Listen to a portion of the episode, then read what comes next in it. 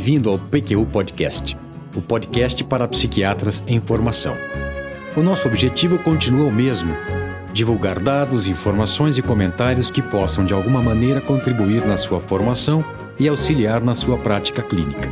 Aqui é evidência com opinião. Eu sou Luiz Alberto Etten e é uma satisfação tê-lo como ouvinte. O transtorno obsessivo compulsivo se caracteriza por obsessões, pensamentos, imagens e impulsos mentais recorrentes, ou compulsões, comportamentos repetitivos, rituais e contrapensamentos, frequentemente acompanhados de comportamento de evitação.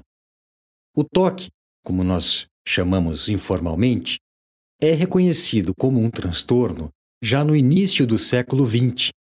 Pierre Janet publicou uma cuidadosa descrição de 325 casos em 1903, intitulada Les Obsessions et la Psychasthenie.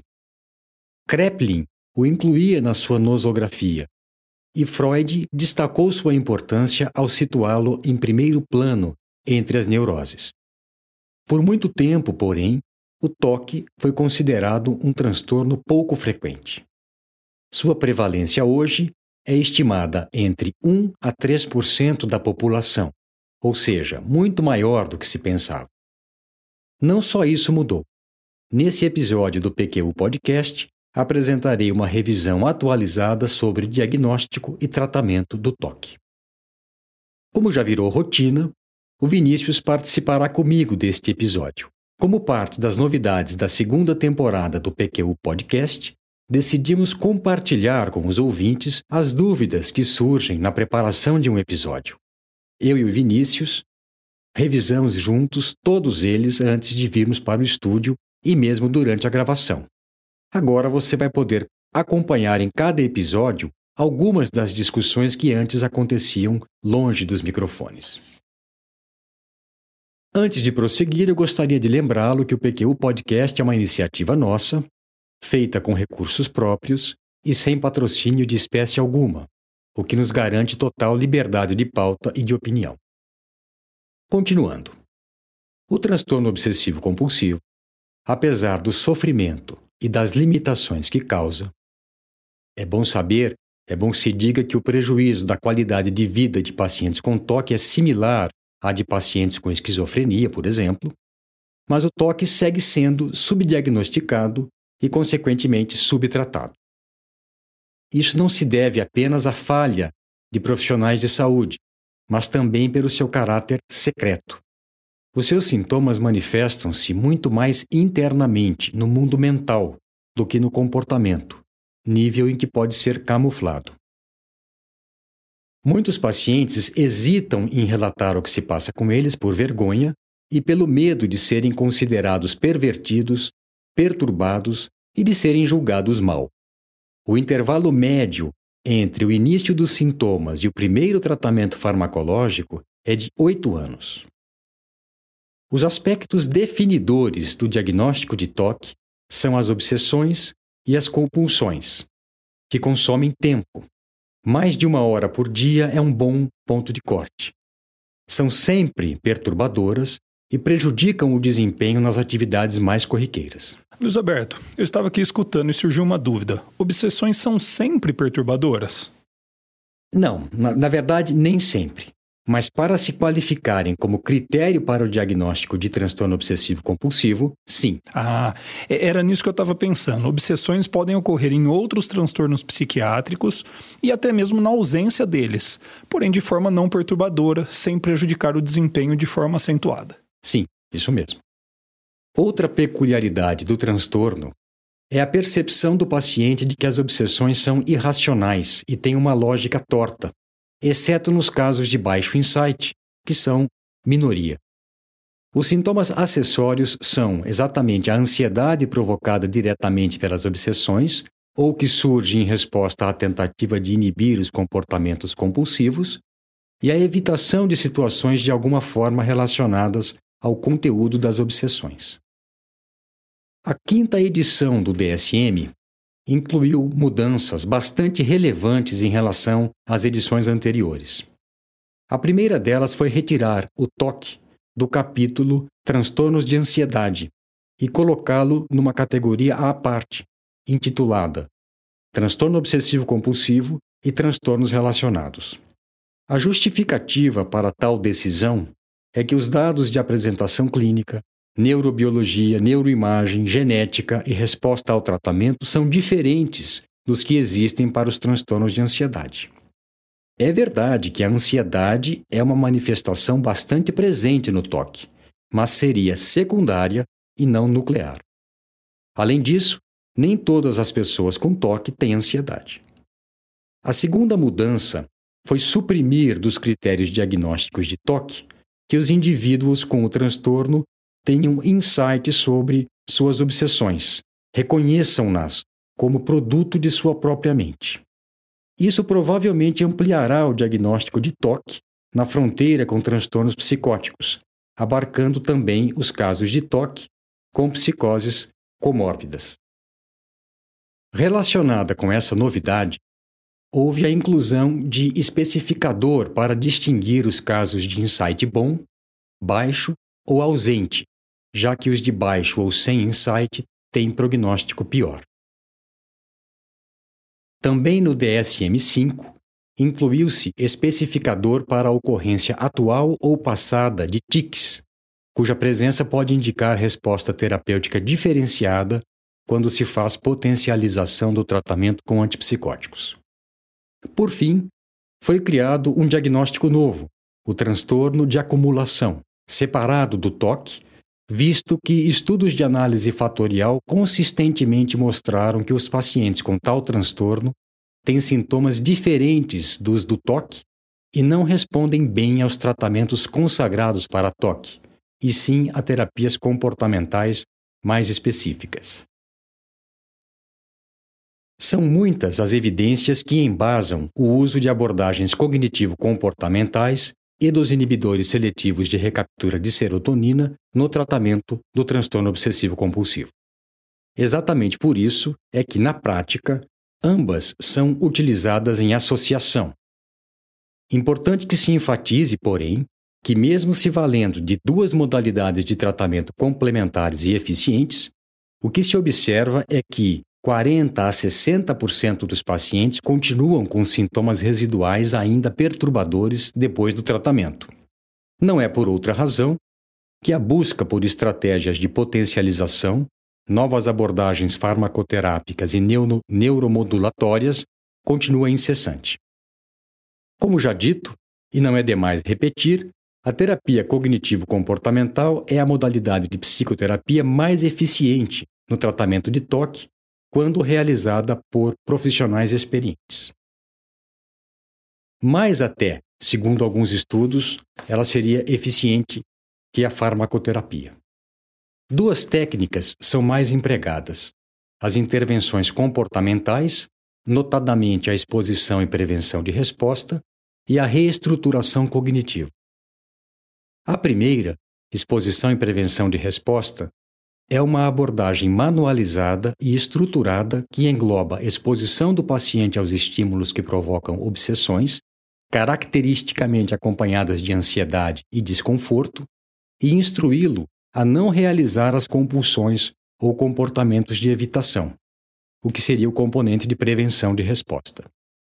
A segunda, que explora mais o componente cognitivo, a reavaliação e reestruturação cognitiva, é particularmente útil em pacientes com baixo insight e naqueles que não toleram a técnica comportamental. Na prática, ambas costumam ser utilizadas conjuntamente. Os principais obstáculos ao uso mais disseminado da terapia cognitivo-comportamental são a falta de disponibilidade de profissionais bem formados, o tempo requerido, tanto para as consultas, em geral semanais, de uma hora de duração, quanto para as tarefas de casa, e a motivação do paciente, que precisa ser grande. Uma das maneiras que vem sendo estudadas para contornar esses obstáculos é a terapia cognitivo-comportamental feita à distância. De acordo com a meta-análise feita por Bethany Wooton, totalizando 823 pacientes em 18 estudos, publicada em 2015, tanto as consultas realizadas por videoconferência ou telefone, quanto o modelo, entre aspas, faça você mesmo, respaldado por material didático fornecido pela internet, por um programa de computador ou por apostilas enviadas pelo correio, mostrou que a eficácia da terapia cognitivo-comportamental feita à distância foi superior à observada nos grupos controle. Dos medicamentos úteis no tratamento do toque, os inibidores seletivos de recaptura de serotonina são os de primeira linha pela eficácia e boa tolerabilidade demonstrada consistentemente em vários ensaios clínicos. A clomipramina, um tricíclico serotonérgico, foi o primeiro medicamento a se mostrar efetivo no tratamento do toque. Ainda é tido como o padrão ouro, mas não é mais tão claro se ele é mesmo superior aos inibidores seletivos de recaptura de serotonina. Na prática, entretanto, os ISRS são preferidos como primeira opção de tratamento por conta da tolerabilidade. A clomipramina tem muito mais efeitos anticolinérgicos, que se manifestam pela visão turva, boca seca, constipação e fadiga, e ainda podem ocasionar hipotensão ortostática, tremores, sudorese exagerada e provocar arritmias cardíacas em doses acima de 200 mg por dia. Ela tem sido utilizada como segunda opção, por conta disso, do perfil de efeitos colaterais, ou em doses baixas como estratégia de complementação do efeito de SRS, embora não haja ensaios clínicos sobre a eficácia dessa técnica. Importante destacar que não há diferença de eficácia comprovada entre esses medicamentos. Lógico que estamos falando isso para grupos de pacientes. Eu mesmo tenho, em minha experiência acumulada, vários casos de toque que responderam melhor a um SRS do que a outro, e não apenas por questões de tolerabilidade. A recomendação das várias diretrizes disponíveis, cujas referências estão no nosso site www.pqpodcast.com.br, é de que se utilize o ISRS escolhido na dose máxima recomendada pelo fabricante, se bem tolerada pelo paciente, óbvio, por pelo menos 8 a 12 semanas. Você não vai falar da fluvoxamina? O quê?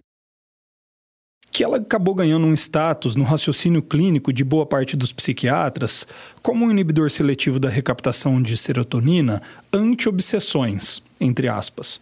Você não acha? É, mas por estratégia de divulgação do produto quando ele chegou no mercado brasileiro. Acho que em 1999, 2000. A ideia pegou. Mas você tocou num ponto importante, Vinícius.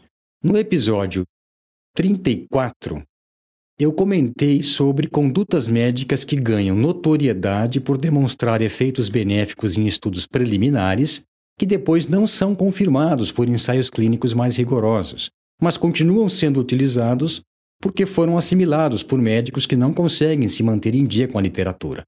Esse me parece mais um exemplo. Agora, deixe-me esmiuçar um pouco mais a questão da dose, que acho muito importante. Cabe aqui a distinção entre dose inicial, dose mínima eficaz, dose-alvo, dose máxima tolerada e dose máxima possível. A clomipramina se presta melhor a que eu explique esses conceitos de maneira bem didática. Vamos lá então. A dose inicial é aquela com que iniciamos o tratamento. Às vezes, ela é equivalente à dose mínima eficaz, a menor dose que demonstrou efeito terapêutico em ensaios clínicos, mas nem sempre. No caso da clomipramina, por exemplo, elas são bem diferentes.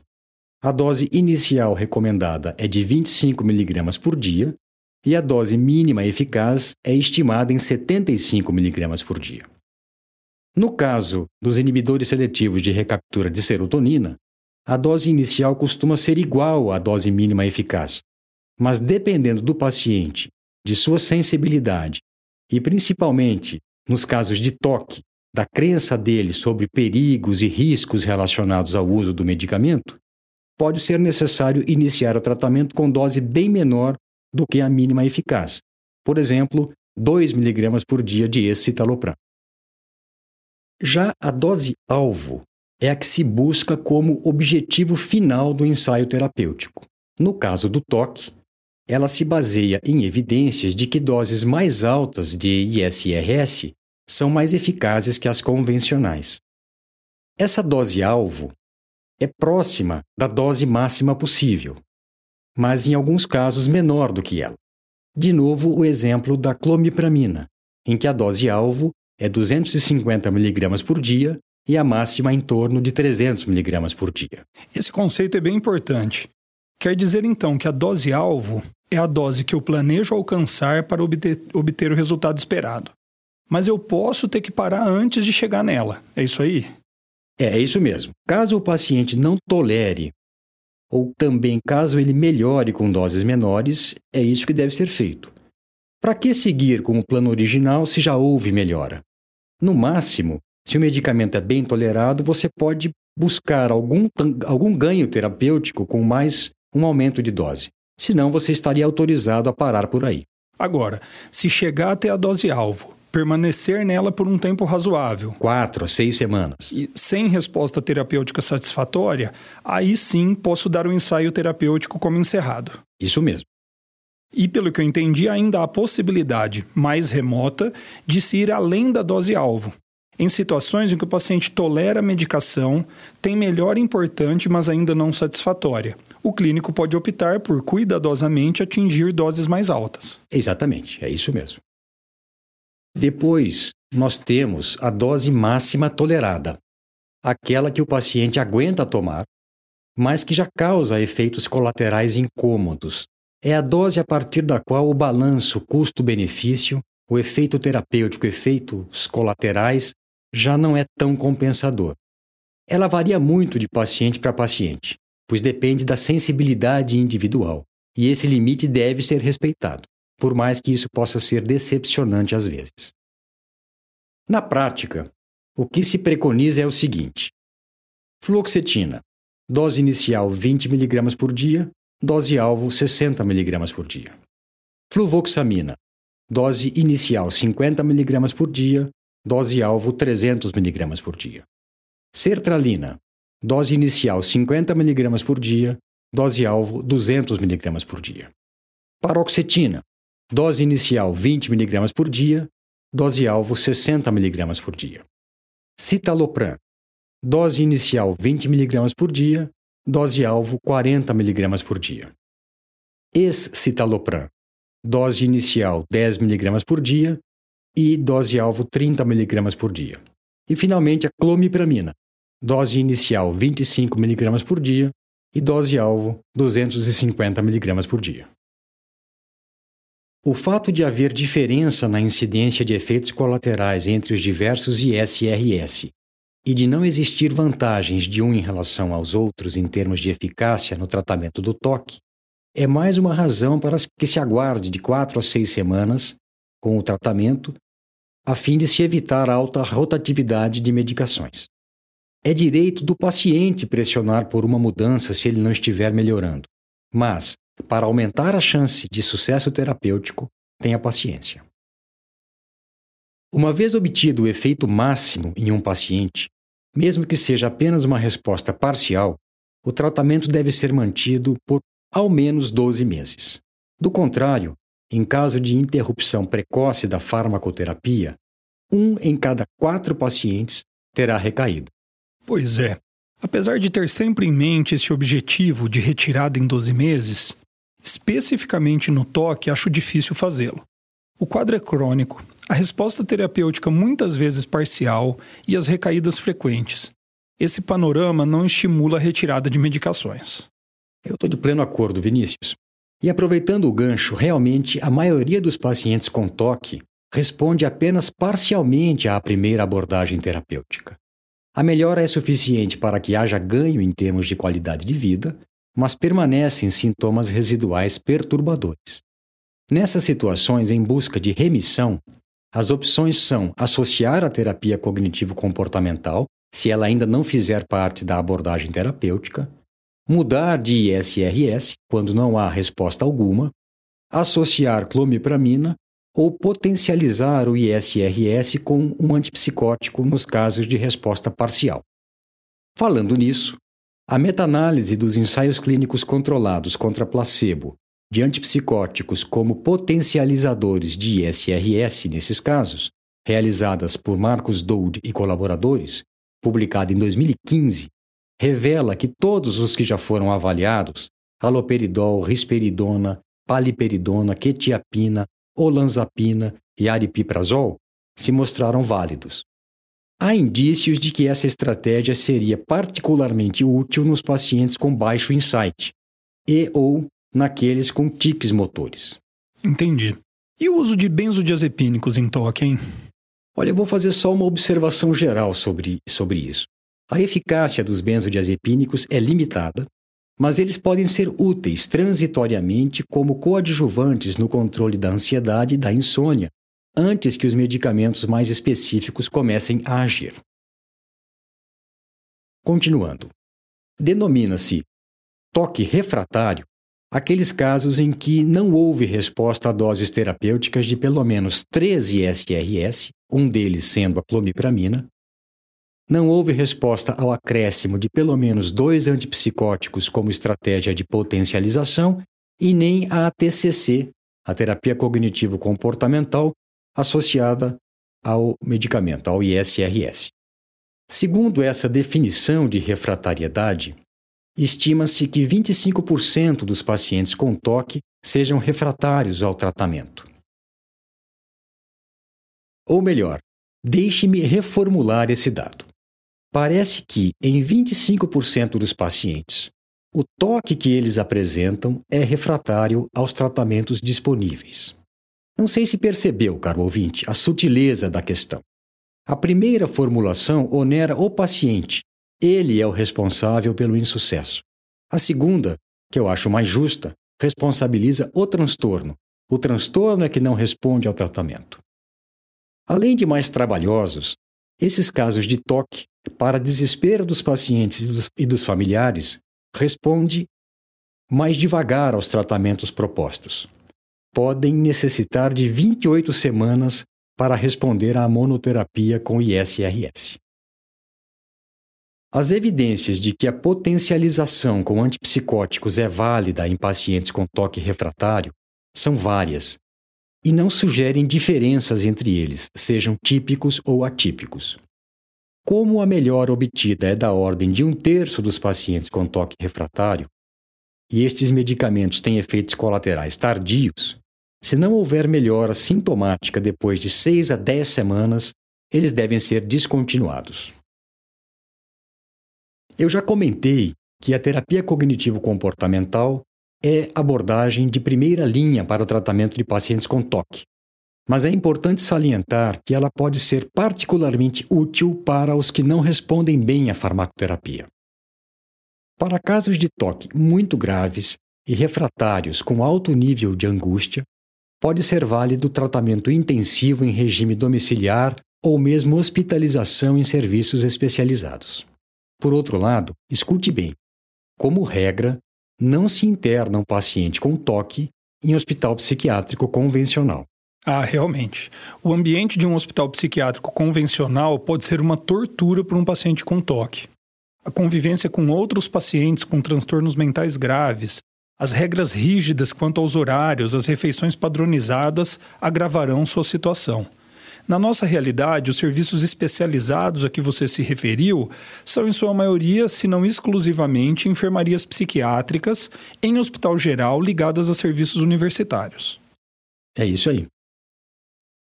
Por fim, há novas abordagens farmacológicas que se mostraram promissoras como tratamento adjunto de casos refratários, mas cuja eficácia ainda não foi demonstrada satisfatoriamente.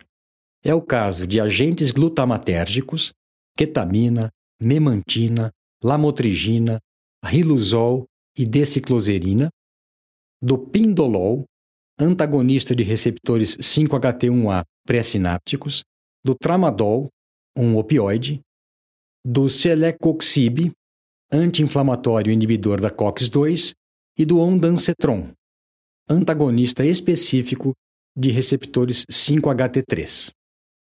Essa revisão não seria completa se eu pelo menos não citasse as técnicas de neurocirurgia, que devem ser reservadas para casos muito graves e refratários, quando esgotados os recursos farmacológicos e psicoterápicos, e a estimulação cerebral profunda, por intermédio de eletrodos localizados em regiões cerebrais específicas, técnica já empregada em casos de doença de Parkinson.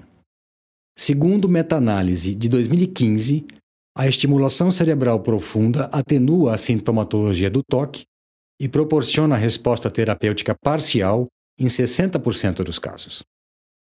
Finalmente, de acordo com as evidências disponíveis, o ECT não tem efeito em pacientes com toque e as evidências de que a estimulação magnética transcraniana é eficaz são inconsistentes. Muito bem, tá tudo muito bom, tá tudo muito bem, mas realmente nada do que eu falei de tratamento terá algum sentido ou dará resultado se o caso de toque não for identificado corretamente. Então fica a dica. Pergunte sobre sintomas desse transtorno para pacientes com transtornos de ansiedade e com depressão, que frequentemente são os que motivam o paciente com toque, que transformam-no em um paciente em busca de auxílio. Não custa perguntar se ele tem mania de limpeza, de organização, medo de contágio, pensamentos intrusivos, repetitivos e meio estranhos. Em caso de resposta positiva, verifique se isso o incomoda, se ele gasta tempo brigando com esses pensamentos, se se atrasa para sair de casa, por exemplo, por conta dos rituais. Alguma observação mais, Vinícius? É só mais uma. Cuidado, é claro, para não deixar passar batido um caso de toque, mas também, por outro lado, para não diagnosticar toque apenas porque a pessoa é organizada, metódica, tem mais cuidado com a higiene pessoal, quando não sofre com isso e nem gasta um tempo exagerado. Algumas informações adicionais que julgo importantes para auxiliar na anamnese direcionada em busca de esclarecimento diagnóstico. A idade de início do toque é bimodal, tem dois picos de ocorrência, infância tardia, início da adolescência e entre 20 e 29 anos. O curso é crônico, com períodos de mais intensificação e de acalmia, muito relacionado com circunstâncias de vida. Em fases de maior tensão, os sintomas de toque caracteristicamente se tornam mais intensos e perturbadores. Nesse episódio do PQ Podcast, apresentei uma revisão atualizada sobre o diagnóstico e tratamento de toque e de toque refratário. Eu espero que você tenha gostado. Obrigado, Vinícius, pela participação e pelos comentários. Um abraço e até a próxima. Um abraço. Opiniões, dúvidas, questionamentos Participe do nosso grupo no Facebook. Lá há espaço para discussões conosco e com outros ouvintes. Assine o feed do podcast. Se você está no iTunes ou em qualquer plataforma de podcasts, basta clicar em assinar e receberá automaticamente nossos novos episódios em seu aplicativo. Visite nosso site www.pqpodcast.com.br. Lá você terá acesso a todos os episódios que já foram ao ar, com as referências citadas em cada um deles, organizados por data, por autor e por sessão. O PQU Podcast agradece a sua atenção.